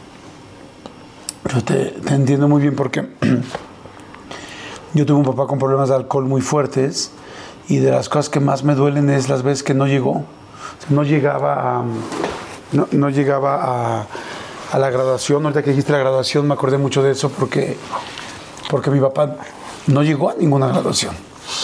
Y, y sí duele. O sea, ahora te veo a una parte de ti justificando, pero otra doliéndole. Porque yo me acuerdo que lo que más me dolió en la vida, y después tuve la oportunidad de platicarlo con mi papá cuando entró a una clínica y cuando tuvimos pláticas más serias, decirle, me dolió mucho que no estuvieras, porque te estaba esperando. Y estoy seguro que hay mucha gente que me está escuchando y que nos está escuchando que, que ha sentido eso, ¿no? Es, el papá no sabe que está enfermo, la mamá no sabe, como dices tú, tu mamá no eligió no estar aquí. Pero eso no, eso no elimina el dolor de la persona que está esperando Claro. en la graduación. Y ahorita que tú lo dijiste con risa, evidentemente por protección personal, yo me imaginé el silencio de ese día que pasaron todos y, abra- y aplaudieron y cuando tú pasaste no hubo ningún aplauso. Pero eso nos forja. O sea, al final tú hoy, Joaquín, eres quien eres, lo dijiste precioso, soy quien soy. Y eres quien eres por lo que has vivido. Y las personas que nos están viendo, todos tenemos ausencias, yo tengo ausencias, tú tienes ausencias, la mayoría tenemos ausencias, pero hoy somos lo que somos gracias también a esas ausencias. O sea, te vas construyendo en la vida con un con unos cuadritos de esos de construcción, con un Lego que a veces no escoges, pero que hoy lo que eres es gracias a los cimientos que existieron, ¿estás de acuerdo? Sí, absolutamente. Absolutamente, tal vez las huellas más dolorosas son las que más nos han forjado, ¿no? Al menos como actor, pues imagínate, capa- eres, eh, como actor eres capaz de emocionarte, eres capaz de sentir dolor, angustia, de manejar todo el espectro de emociones que un ser humano tiene, a partir de esa sensibilidad que te da eso, ¿no? De haber sufrido algo, supongo. ¿no? de haber sentido algo. Y eso te permite sentir, porque el actor es eso, el actor es una, una entidad que siente, ¿no? no es otra cosa. No es una entidad que dialoga, es una entidad que siente. Claro. Y, que, y no solamente eso, que siente con capacidad para proyectarlo y que el otro lo vea, que es la gran, el gran trabajo actoral. ¿no? Yo te quiero, la verdad, este, agradecer el tiempo, como siempre lo hago con los invitados. Te lo dije al principio que estamos platicando en esta barra. Tengo la gran oportunidad de poder entrevistar a gente que admiro mucho, que le aprendo mucho. Eh, en esta vida, te lo decía hace rato en un corte, pues es imposible. La vida es demasiado corta para aprender todo lo que nos hace falta aprender. Entonces, una gran oportunidad para aprenderlo es escuchar a la gente, es, es hablar menos y escuchar más para poder aprender de las otras experiencias. Hoy yo te he aprendido mucho, estoy seguro que mucha gente te ha aprendido mucho y no podemos, mm, no podemos cambiar lo que ya vivimos, pero sí podemos decidir cómo queremos vivir el futuro. Lo que ya pasó, pasó.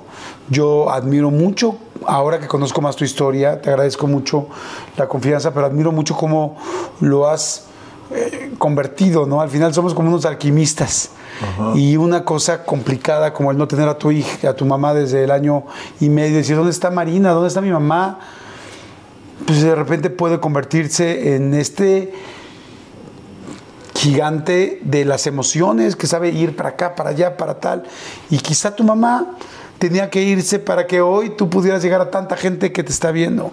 Y yo hay algo que te quiero, que te quiero regalar, que es algo muy sencillo, pero no es una bolsita blanca, no te asustes. Esto es una semilla. Quizá no se alcanza a ver con las cámaras, lo voy a tratar de poner aquí. Pero es una semilla que yo desde que desde que conocí un poquito más de ti, siempre te admiré, te he admirado, pero desde que ahora conocí más de ti, me quedé sorprendido con algo precioso que me encantó y es tú estabas en un momento en tu carrera, eh, estabas en Ciudad Juárez, estabas dando clases, estabas económicamente estable, estabas bien, estabas con estudios, a tal grado que eras director de una carrera. Sin embargo, no tuviste miedo de volver a sembrar algo cuando tenías 30, 32 años. Imagínense, por favor, decir, estoy en una zona donde tengo asegurado de alguna manera mi futuro, pero quiero ir a sembrar otra cosa en otro lugar. Te veniste a México con algunas obras de teatro nada más, pero con una pasión y con algo que dijiste que me fascinó, que es la intuición.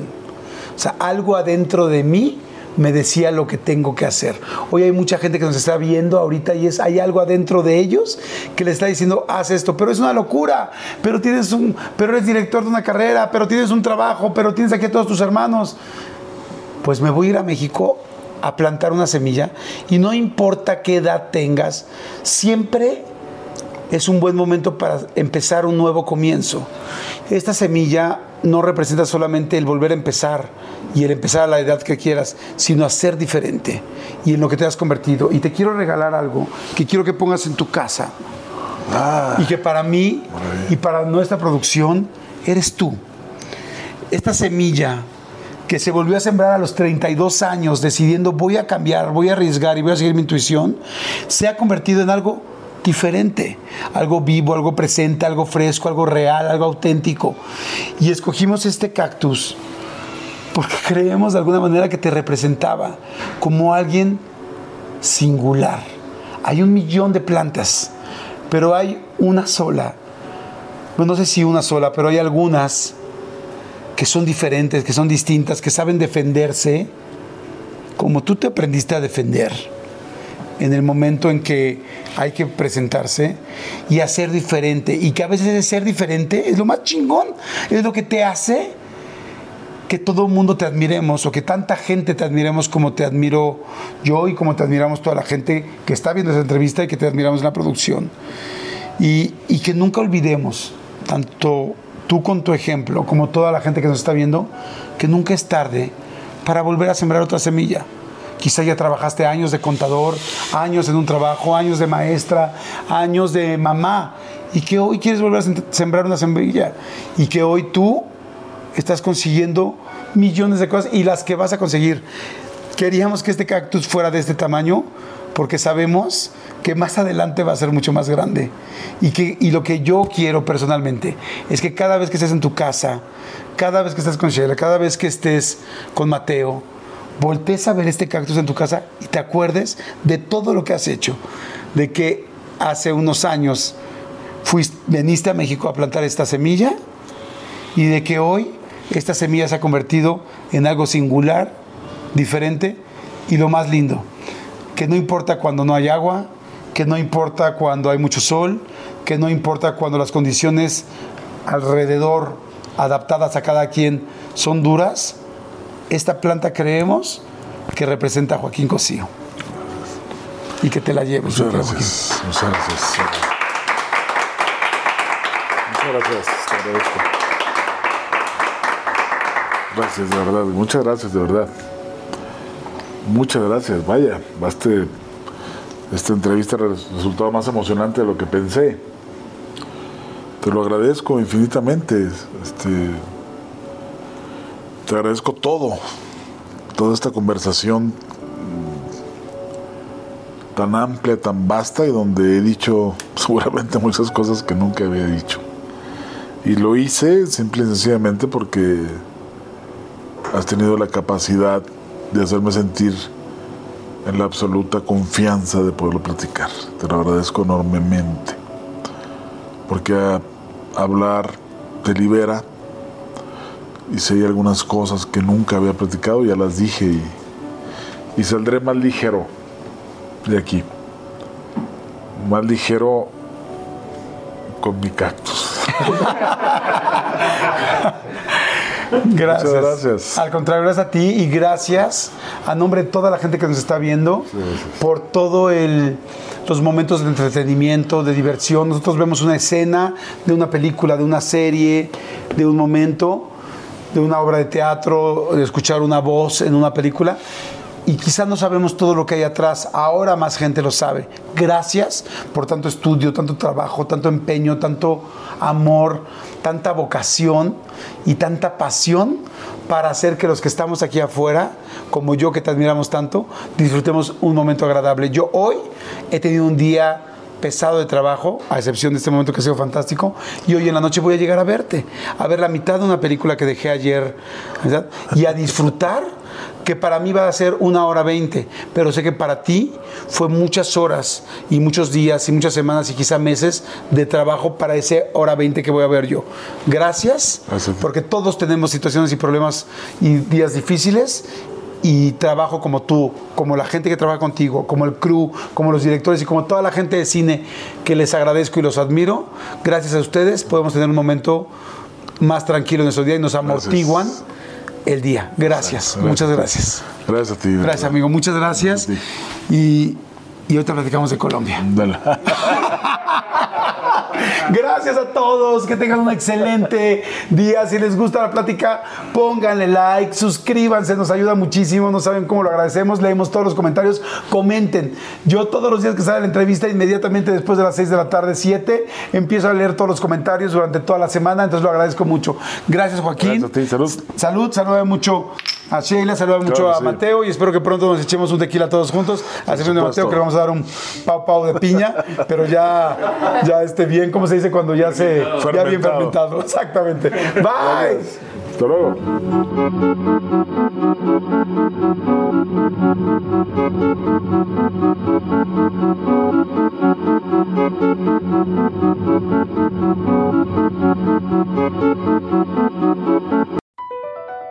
BP added more than $70 billion to the U.S. economy in 2022 by making investments from coast to coast. Investments like building charging hubs for fleets of electric buses in California and starting up new infrastructure in the Gulf of Mexico. It's and, not or. See what doing both means for energy nationwide at bp.com slash investing in America. What makes a carnival cruise fun? That's up to you. Maybe it's a ride on boat, or a roller coaster at sea, or a deep tissue massage at the spa. Creole inspired cuisine at Emerald's Bistro to laid back bites at Guy's Burger Joint. Excursions that take you from jungle adventures to beach stays at Mahogany Bay and sunsets from the top deck. Long story short, no one does fun like Carnival. Carnival, choose fun. Ships Registry, Bahamas, Panama.